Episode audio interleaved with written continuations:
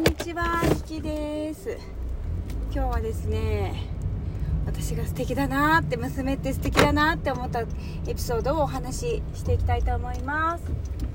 えー、今日はですねあの待ちに待ったお友達たちと私のお友達とのビートなんだっけ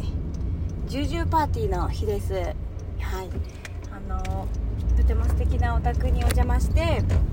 ちょっと外でバーベキューやってしまうとすごく虫が寄ってきてしまうかとからねあの夕方はちょっと大変だからということで室内でねちょっとパーティーしようねっていう話になっておりまして今日はねあのジュージューパーティーをやるんです。でそのね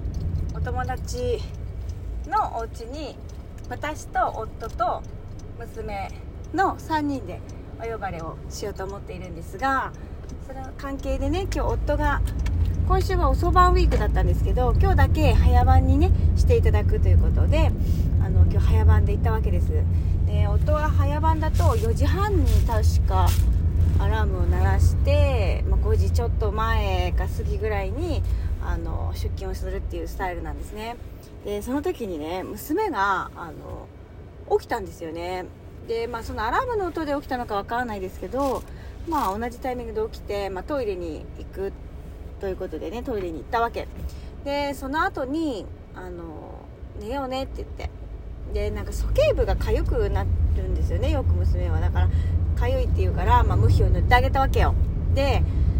それでもなかなか寝なくってでパパがねじゃあ行ってきますって言ってお布団のところで言ったわけ。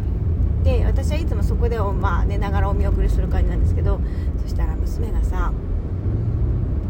パパを見送り見送りに行くって言ったので私お見送りなんていう言葉私は普段使わないんですけど使おうかな。あの最近使ったとしたらあの FP さんが来てくださった時にあのお見送りしようねって言ったぐらい。それが最後だと思います。普段お見送りって言葉使わないんですけどそしたらねあのお見送りするって言うから2階で寝てるんでね下にまで降りて。でパパが支度をしてその支度が終わったら、トイレに行ってたわけよ。で出てきたらこういるわけじゃん娘が「どうしたの?」って言ったら「だからねもうなんかもう私は布団でいいよ」って言ったんだけどねお見送りするって言ってきた。って言って「バイバイタッチする」っつってお見送りするって言った後に「バイバイタッチする」って言って「バイバイタッチ」って言ってねやってたんですよね。どっちが妻やねんと思いましたよね。あんたの方が妻やんけと思って。本当にねその娘のねその何て言うのお父さんへの思いみたいなものがね、まあ、いつかね反抗期が来るかもしれないパパ嫌いとか言う時来るかもしれないけどでもねそれは絶対お父さん忘れるなよと思って夫忘れるんじゃないぞと思って本当にね素敵なね